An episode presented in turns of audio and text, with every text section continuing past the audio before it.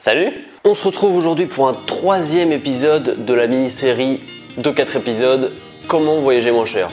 Aujourd'hui, on va s'attaquer à comment trouver un billet d'avion moins cher. On va essayer de t'aider. Allez, c'est parti pour 8 hacks pour payer son billet d'avion moins cher. Hack numéro 1 utiliser un comparateur. Un grand classique, tu connais peut-être un certain nombre de comparateurs de billets d'avion Skyscanner, Illigo, Google Flight, eDreams, JetCost, Momondo, IT Matrix, Kayak et encore bien d'autres. Moi personnellement j'en utilise essentiellement deux, euh, Skyscanner qui est vraiment ultra complet, ultra précis et Google Flight. En général, j'achète sur un de ces deux-là. Acte numéro 2, être flexible. Donc si je t'ai parlé de Skyscanner et Google Flight, c'est pas pour en faire de la pub.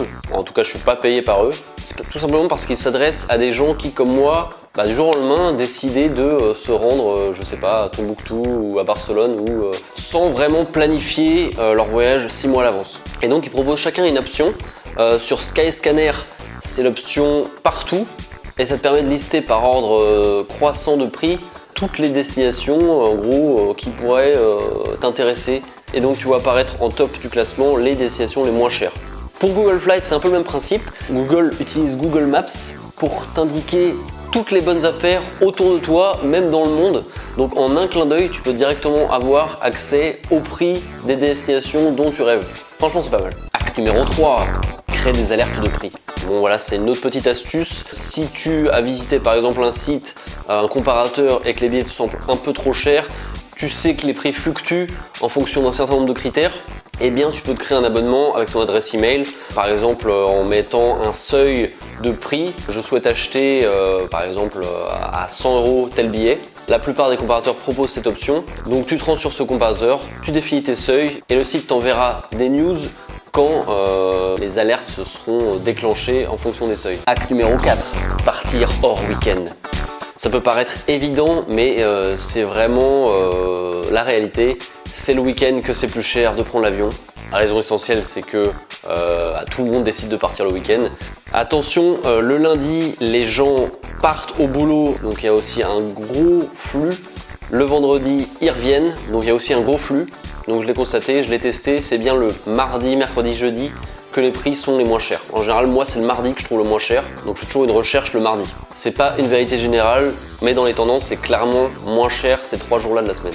Acte numéro 5, utiliser Secret Flying. Secret Flying, c'est à la base un compte Twitter que j'avais suivi un peu par hasard. Ils ont un site web aussi, tu peux te rendre dessus. C'est un site qui propose des sortes de hacks euh, assez improbables pour avoir des billets euh, vraiment les moins chers possibles. J'ai trouvé des trucs vraiment scandaleux.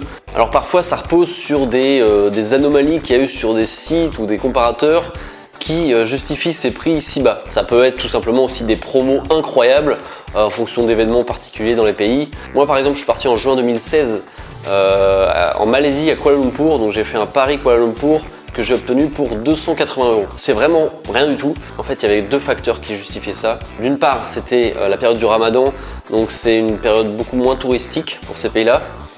Et de deux, c'était des dates euh, qu'on ne pouvait pas changer. Enfin, c'était du 13 au 30, je crois, point barre. Sinon, si tu changeais d'un jour, ça, doublait le prix. Donc pour quelqu'un comme moi qui est assez flexible sur les dates, ça peut être vraiment une mine d'or ce site. Acte numéro 6, acheter son billet à l'avance.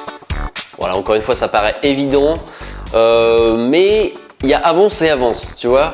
En période scolaire, c'est clair qu'il faut euh, prendre le billet le plus à l'avance possible. On recommande 5-6 mois environ.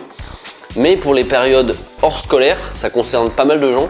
Il y a des études qui ont été faites et apparemment le prix optimal pour réserver son billet serait 40 à 80 jours avant la date où tu prends l'avion.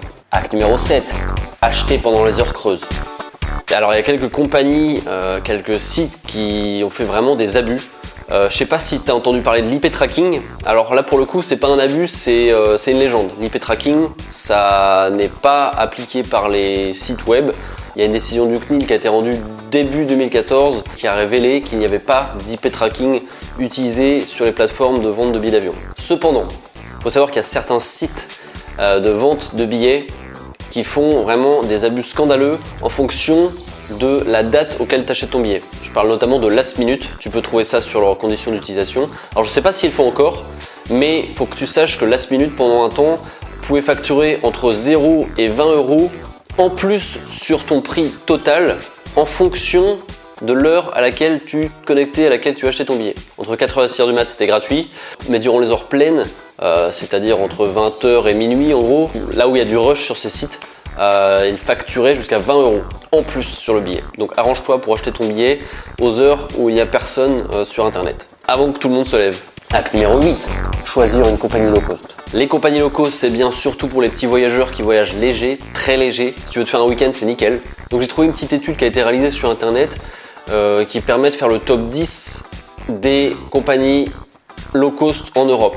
Donc euh, je tenais. Donc tout d'abord, Pegasus, Vueling, Ryanair, Wizz Air, EasyJet, Volotea, Flybe, Air Baltic, Norwegian et Transavia. Donc Transavia, c'est une filiale française d'Air France. Dans le classement, tu as vu Ryanair. Ryanair, pour moi, c'est clairement la moins chère. J'ai vraiment trouvé des prix scandaleux, dans le bon sens du terme. Pour te donner un exemple, je suis parti euh, en décembre 2015 en Angleterre, donc tout d'abord en Irlande puis en Angleterre. Donc j'ai fait un Beauvais Dublin que j'ai payé 5 euros. Et ensuite j'ai fait Dublin Newcastle au nord de l'Angleterre pour 5 euros aussi. Et je pense que c'est difficilement possible de trouver moins cher. Attention, je te préviens tout de même avec Ryanair, pense à imprimer ton boarding pass ou ta carte d'embarquement parce que si tu ne l'as pas en arrivant à l'aéroport, ils vont te faire payer des frais d'enregistrement abusifs entre 40 et 50 euros. Donc ton billet que tu auras trouvé sur internet à 5 euros, tu pourras te le mettre dans le on s'arrête là pour aujourd'hui. Si jamais tu as des hacks à partager, n'hésite pas à les mettre dans les commentaires ou alors si tu as des questions, tu peux toujours les poser. C'était le troisième épisode de Comment voyager moins cher. On se retrouve très prochainement pour le quatrième et dernier épisode et on va parler de comment découvrir et visiter un pays euh, en faisant des économies. Passe une bonne journée, merci beaucoup de me suivre et je te dis à très vite.